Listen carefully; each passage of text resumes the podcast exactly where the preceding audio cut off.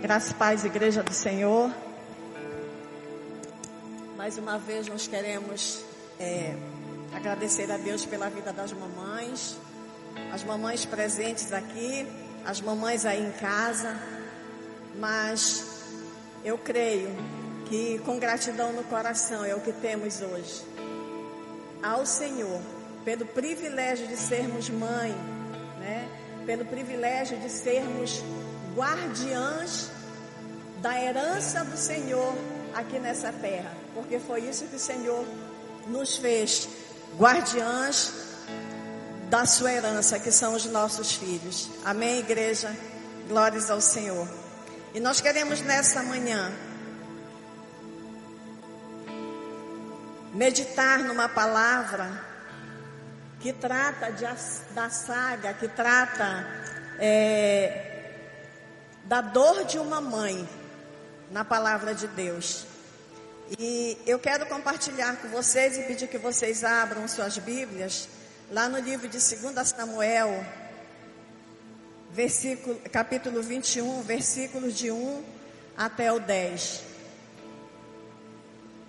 2 Samuel, capítulo 21, versículos de 1 até o 10. Diz assim a palavra: Houve em dias de Davi uma fome de três anos consecutivos. Davi consultou ao Senhor e o Senhor lhe disse: Há culpa de sangue sobre Saul e sobre a sua casa, porque ele matou os gibeonitas. Então chamou o rei os gibeonitas e lhes falou: Os gibeonitas não eram dos filhos de Israel, mas do resto dos amorreus e os filhos de Israel lhes tinham jurado poupá-los. Porém, Saul procurou destruí-los no seu zelo pelos filhos de Israel e de Judá. Perguntou então Davi aos gibeonitas: Que quereis que eu vos faça? E que resgate vos darei para que abençoeis a herança do Senhor? Então os gibeonitas lhe disseram: Não é por prata nem ouro que temos questão com Saul e com a sua casa. Nem tampouco pretendemos matar pessoa alguma em Israel. Disse Davi então: Que é, pois, que quereis que vos faça? Responderam ao rei: Quanto ao homem que nos destruiu e procurou que fôssemos assolados sem que pudéssemos subsistir em limite algum de Israel, Queremos que de seus filhos nos deem sete homens, para que os enforquemos ao Senhor em Gibeá de Saul, o eleito do Senhor. Então disse o rei Davi: Eu os darei. Porém, o rei poupou a Mefibosete, que era filho de Jonatas, filho de Saul, amigo de Davi, por causa do juramento ao Senhor que entre eles houvera, entre Davi e Jonatas, que era filho de Saul. Porém, tomou o rei os filhos de Rispa, filha de Aiá, que tinha tido com Saul, a saber, Harmonia e Mefibosete, como também os cinco, cinco filhos de Merabe, filha de Saul, que tivera de Adriel, filho de Barzalai, Meolatita, e os entregou nas mãos dos Gebeonitas, os quais os enforcaram no monte perante o Senhor Caíram naquele dia os sete juntamente. Foram mortos no dia da ceifa, nos primeiros dias do princípio da ceifa da cevada.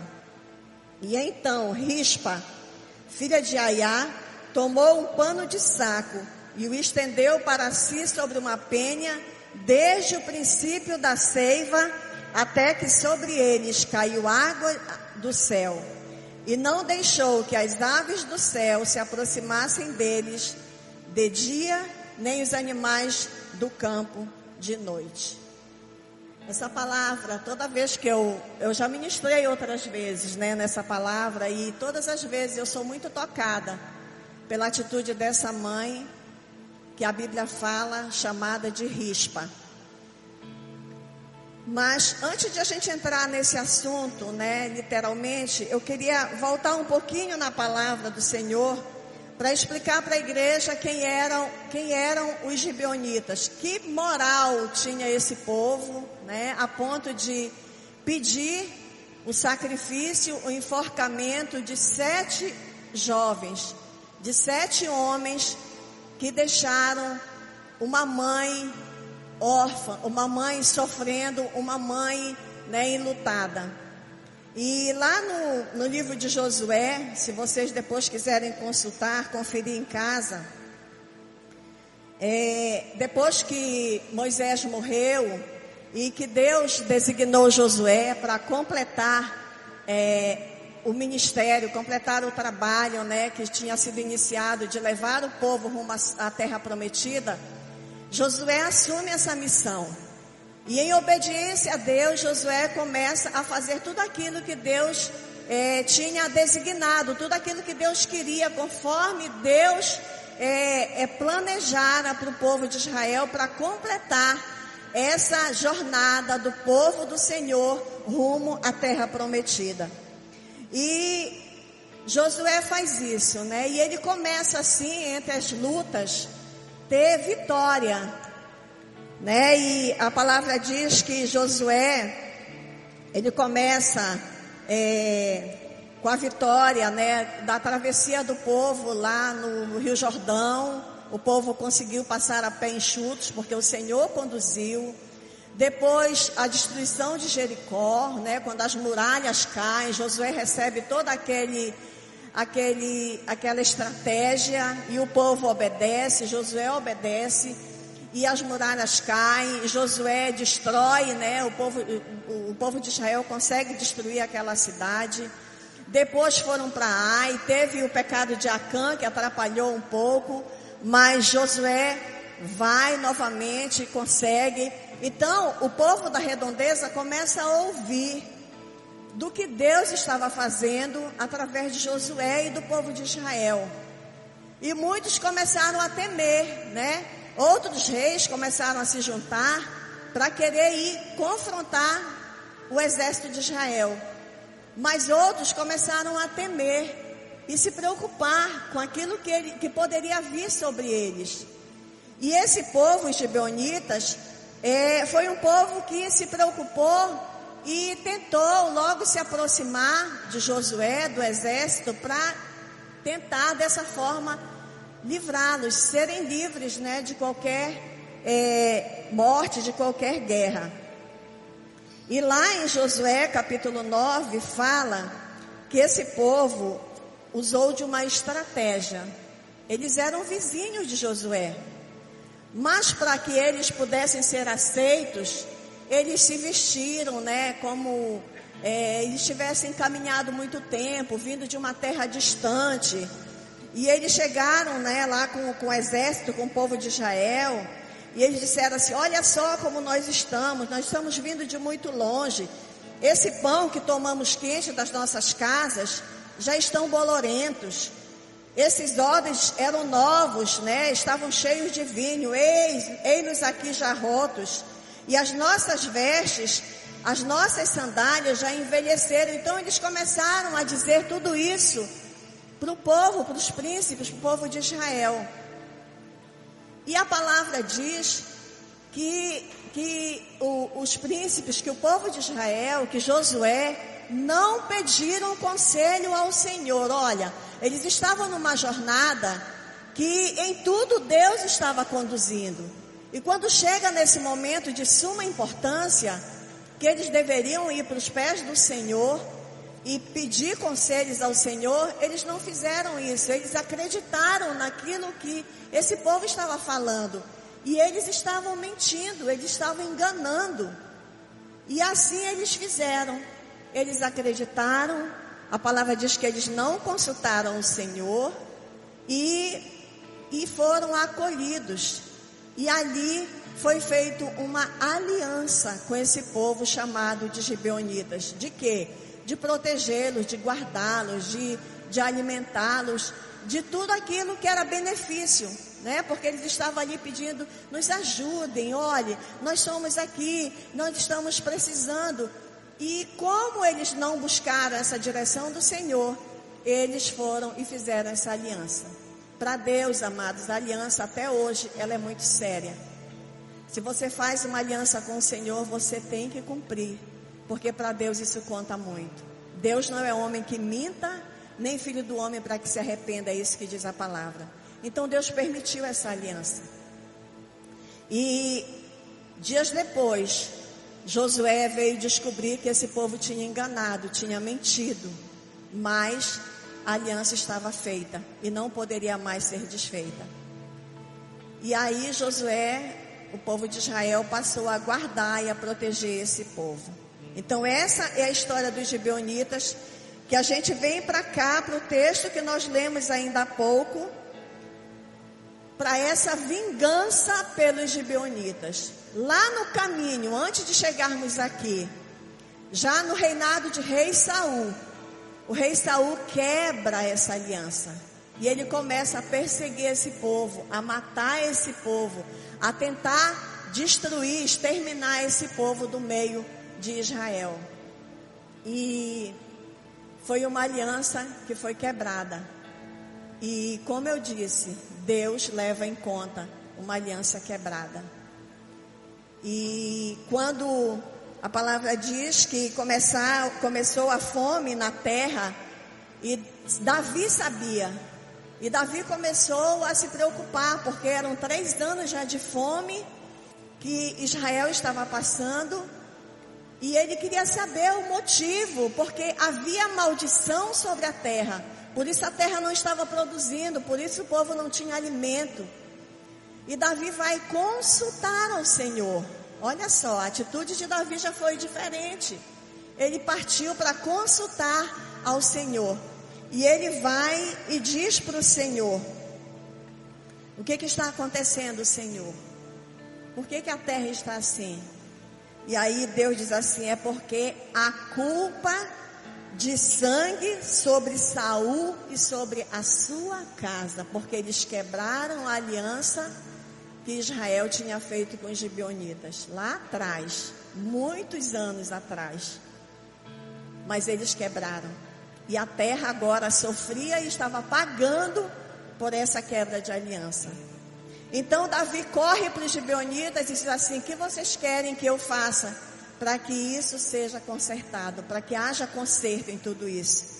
Aí eles protelam, a palavra diz que eles dizem: Olha, nós não queremos matar ninguém do povo de, de vocês.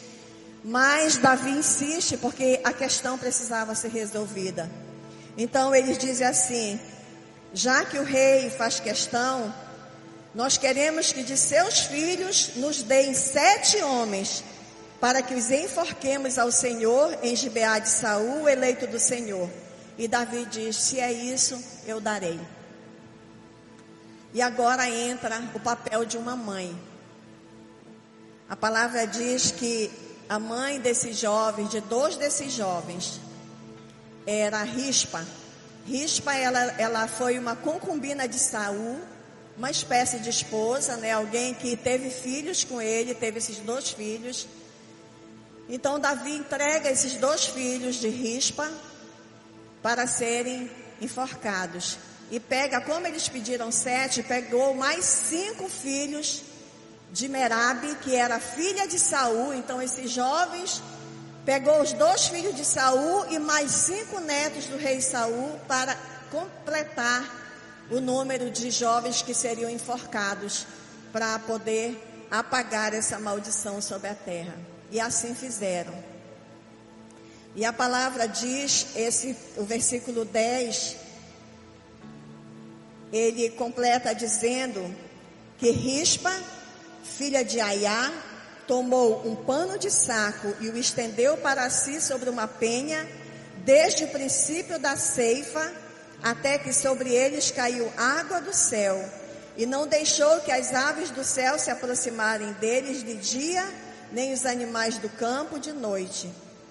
Essa foi a atitude dessa mãe que passou por esse episódio tão triste de perder os sete filhos, porque os netos de Saul, como ela era uma espécie de esposa de Saul, esses jovens com certeza ela tinha muita afinidade com eles e tratava-os também como netos.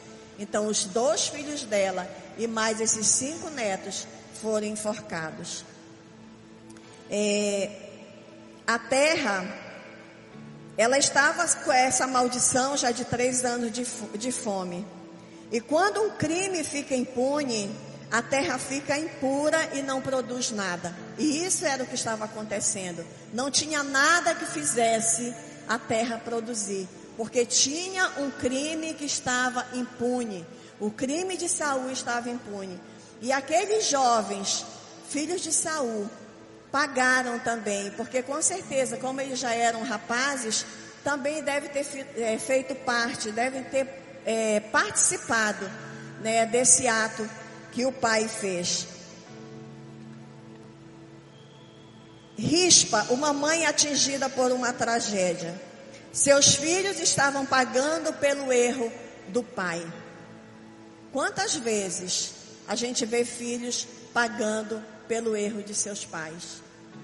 Por isso que nós pais, nós temos que ter todo esse cuidado. Porque os nossos filhos, eles precisam ser protegidos, amados, guardados. Nós precisamos fazer de tudo para que eles não sofram consequência dos nossos erros, para que eles possam crescer saudáveis, para que eles possam testemunhar de uma vida é, de paz que em tudo buscam o Senhor e que buscam a direção do Senhor para conduzir os seus lares. Então, Rispa, os filhos de Rispa pagaram por isso. E a palavra diz que essa mulher pega um pano de saco, se cobre, depois que os filhos estão enforcados. Tem uma imagem aqui, conseguiu, Abraão e Ohai? Coloque essa imagem, né? Não é talvez aquilo que tenha acontecido, mas para a gente ter uma noção não sei se dá para ver. Olha, lá estão. E ela está aqui embaixo. Tem as aves de rapina. A palavra diz que ela fazia, ela tomou essa atitude e elas estavam ali com certeza com um arbusto, algo que pudesse enxotar, porque de dia tinham as aves de rapina querendo devorar esses corpos, e à noite tinham as feras do campo que também procuravam alimento. E essa mulher, a palavra diz que ela subiu numa, numa rocha, numa penha, para que ela pudesse estar ali mais próximo desses corpos para protegê-los. O que Rispa queria com essa atitude? Ora, os jovens já estavam mortos. Eu creio que muita gente pode ter dito assim: Rispa, sai daí, desce daí, Rispa. Esses jovens já estão cheirando mal, já tem três dias, quatro dias, cinco dias. Você vai até adoecer aí nesse lugar. Mas ela não ouviu ninguém. Tudo que essa mãe queria era proteger os corpos dos seus filhos, para que eles não fossem mais humilhados ainda. Porque a Bíblia diz que o ato de se pendurar no madeiro é maldição. Jesus passou por essa maldição por mim e por você. E esses jovens também estavam ali, pendurados, enforcados. E isso era vergonha. Então eles já estavam nesse processo, seus corpos já tinham sido envergonhados. Mas Rispa diz assim: Eu não vou deixar que eles passem mais essa vergonha, serem devorados pelas aves, que os seus corpos sejam é, é, é, triturados por feras. E ela fica ali e ela não sai. Mesmo que as pessoas digam, desce daí, rispa, sai daí, não vai adiantar mais nada. Seus filhos estavam mortos, não ia adiantar, mas a luta daquela mãe continuava para que servisse de exemplo para mim e para você, para nós que somos mães, que a nossa luta de proteger os nossos filhos, de guardar os nossos filhos, elas não cessam.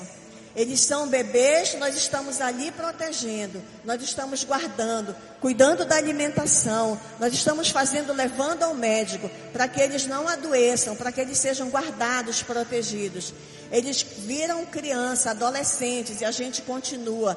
Chega a juventude, a, nossa, a nossa luta aumenta, porque a gente sabe que é nessa época que o inimigo tenta muito contra a vida dos nossos jovens. E a gente continua como mãe, como rispa, ali, guardando, afastando as aves de rapina, afastando as feras do campo, para que não alcance a vida dos nossos filhos.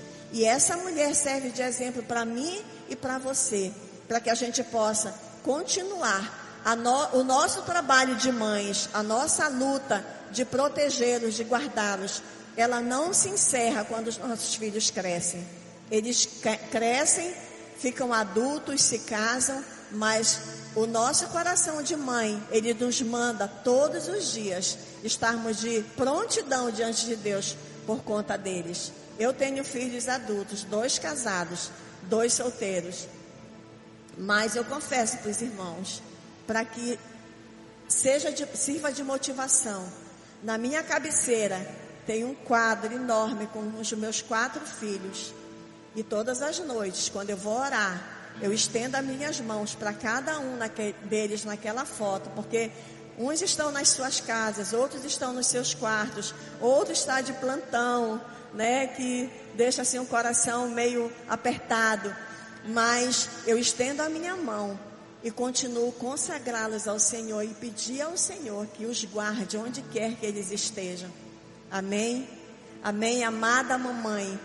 Esse é o nosso papel como mães. Não cessa, queridas. Nossos filhos crescem, casam, envelhecem enquanto estivermos nessa terra, porque a palavra de Deus diz que eles são herança do Senhor e nós somos guardiãs dessa herança do Senhor. Amém? E eu falo também aos papais aqui nessa noite, aos papais em casa, porque eu sei que tem muito pai que age como uma mãe, com instinto de mãe em relação aos seus filhos, protegendo e guardando, orando, como sacerdote do Senhor, colocando seus filhos diante do Senhor todos os dias. Amém? É, os jovens estavam ali naquele madeiro, pendurados, enforcados, contudo ninguém se responsabilizou pelos corpos. Ora, a lei dizia que quando uma pessoa morria nessa, nessa situação, tinha que ser enterrado no mesmo dia. E esses jovens foram enforcados e ninguém se responsabilizou pelo enterro deles. E era isso que essa mãe fazia e protestava. Por quê? Por que ninguém se importou de enterrar, de dar um enterro digno para os meus filhos? Ser devorados pelos animais era ainda mais humilhação para alguém que tinha passado pelo desprezo de não ter sido enterrado. Quanto tempo durou a vigília de rispa? Ora, a palavra diz que esse fato aconteceu no início da colheita da cevada. E os historiadores dizem que é mais ou menos abril, maio, que isso acontece. E a chuva era a chuva quando costumava cair já era meados de outubro e novembro. Então essa mãe ficou ali, eu creio que já só tinha os ossos pendurados. Essa mãe ficou ali aproximados cinco meses, velando pelos, pelos, pelo corpo de seus filhos. É, você pode pensar assim, e Deus nessa história? Porque Deus fez, orientou Davi, disse o porquê da terra estava sendo amaldiçoada. E Davi foi, buscou o conserto, mas aquela mãe estava sangrando ainda pela morte dos seus filhos. E você pode me perguntar assim, sim, pastora, é, e Deus, o que fez por essa mãe? O certo era os jovens terem sido enforcados para consertar o erro, para que o crime, né, tivesse fosse não tivesse mais a impunidade, mas a terra continuou improdutiva. Não cessou ali. E vocês sabem por quê? Enquanto eu meditava nessa palavra, o Espírito falou ao meu coração porque existia uma mãe ali. Uma mãe chorando a morte de seus filhos. E Deus não estava alheio ao sofrimento daquela mãe. Assim como Deus não está alheio ao sofrimento seu, mamãe. O seu sofrimento da mamãe que está em casa, porque talvez o seu filho não esteja no caminho em que você sonhou para ele. E quantas noites você passa acordada tentando saber, descobrir o que está acontecendo, saber onde seu filho está e o que, que ele está fazendo, o que, que pode ter acontecido com seu filho. Aquela mãe continuava ali. E enquanto aquela mãe estava ali, a terra continuava improdutiva.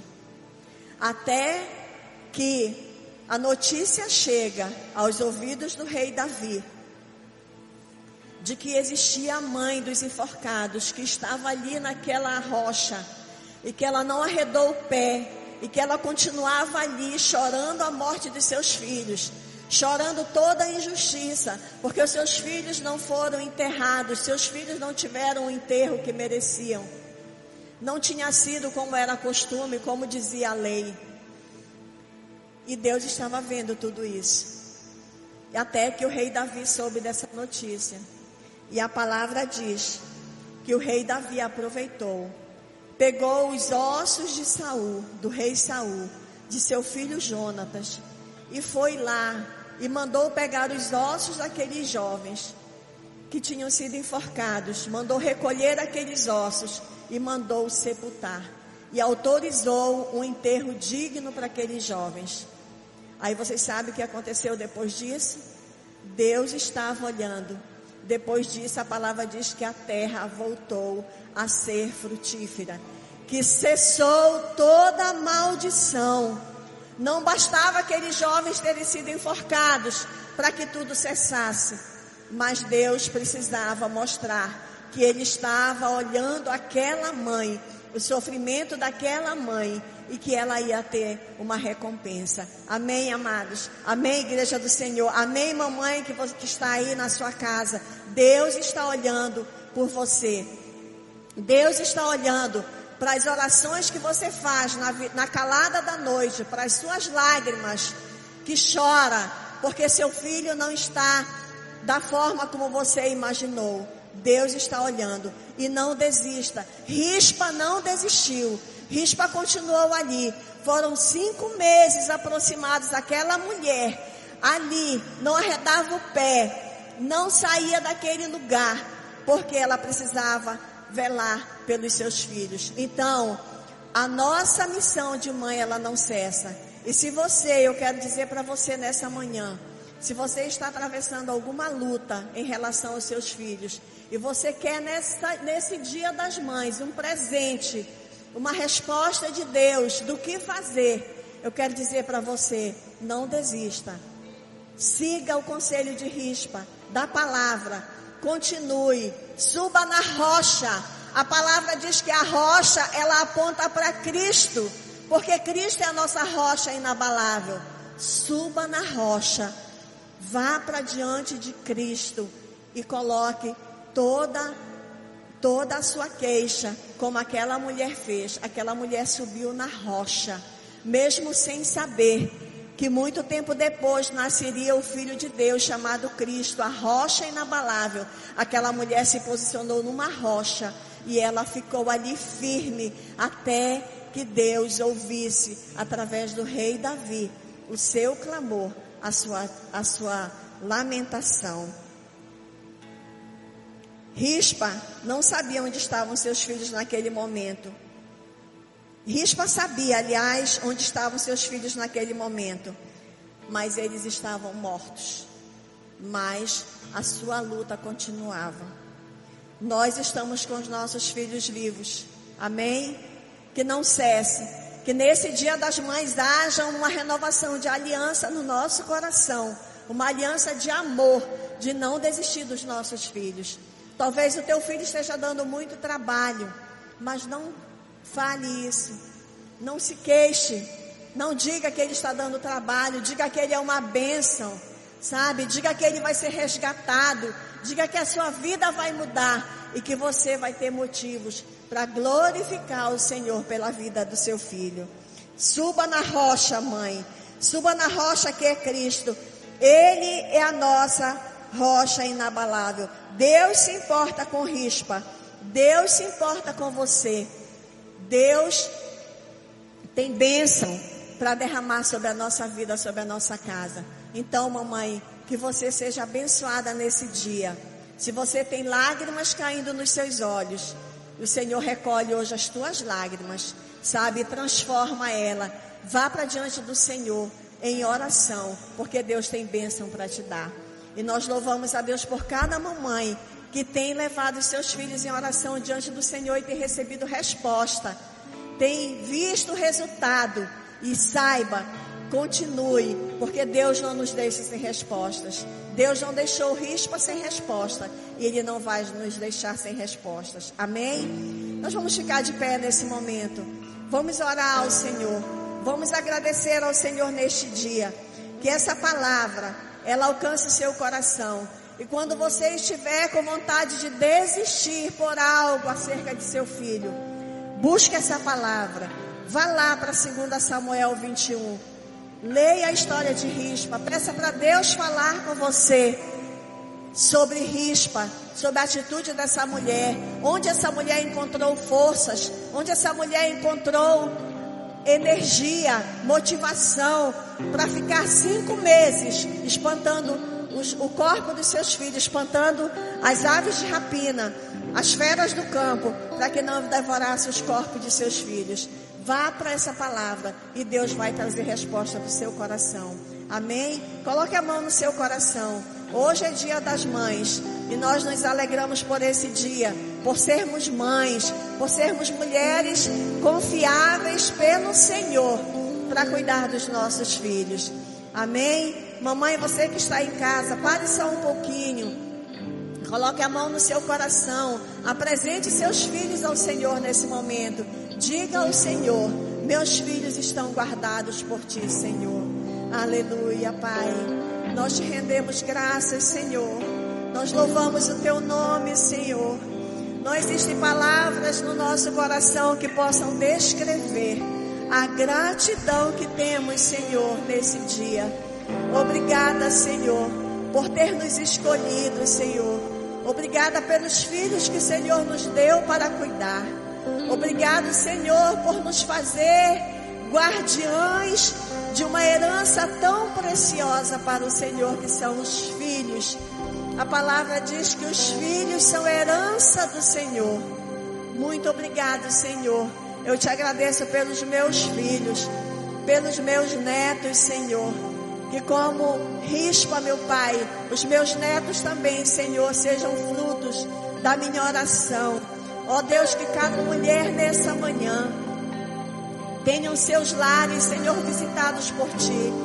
Que cada mulher nessa manhã, Senhor, que tem uma lida, que tem uma batalha, que tem uma guerra para vencer que travou, Senhor, uma guerra por conta, Senhor, de seus filhos. Ó oh, Deus, em nome de Jesus, socorre essa mãe, eu te peço. Visita nessa hora. Como o Senhor não se esqueceu de rispa, que o Senhor não se esqueça de cada mãe que tem deixado diante do Senhor as suas orações, que tem regado, Senhor, o chão de suas casas com suas lágrimas, Senhor, diante de Ti. Ó oh, Pai, muito obrigada, Senhor. Obrigada, Senhor, pelo teu grande amor. Porque quando Jesus foi naquela cruz, o Senhor estava nos provando que o Senhor tem um amor tão grande e que não existe amor maior pelos filhos como o Senhor teve, a ponto de entregar Jesus numa cruz para ser crucificado, para morrer, para que nós tivéssemos vida. E a tua palavra diz vida em abundância para que nós tivéssemos paz no nosso lar, para que nós tivéssemos alegria no nosso coração, para que nós pudéssemos desfrutar, Senhor, da alegria do Senhor dentro das nossas casas. Abençoe cada mamãe nesta manhã. Abençoe, Senhor, as mães que estão sendo alcançadas, Senhor, através dessa ministração, Senhor. Consola, Pai, aquelas mães que perderam seus filhos, Senhor, para essa pandemia. Consola, Senhor, traz consolo nessa manhã, Pai. Visita, Senhor, em nome de Jesus. Aqueles filhos, Senhor, que estão órfãos, Senhor, dessa pandemia. Ó Deus, visita também. Eles podem dizer nessa hora: Eu não tenho a minha mãe para orar mais por mim. Mas eles têm o Senhor. Eles têm o Senhor. E que o Senhor os guarde o Senhor nos proteja das aves de rapina, das feras do campo. e que o Senhor derrame sobre eles a tua bênção, Pai, em nome de Jesus. Muito obrigado, Senhor. Abençoa este dia, Senhor. Abençoa os lares.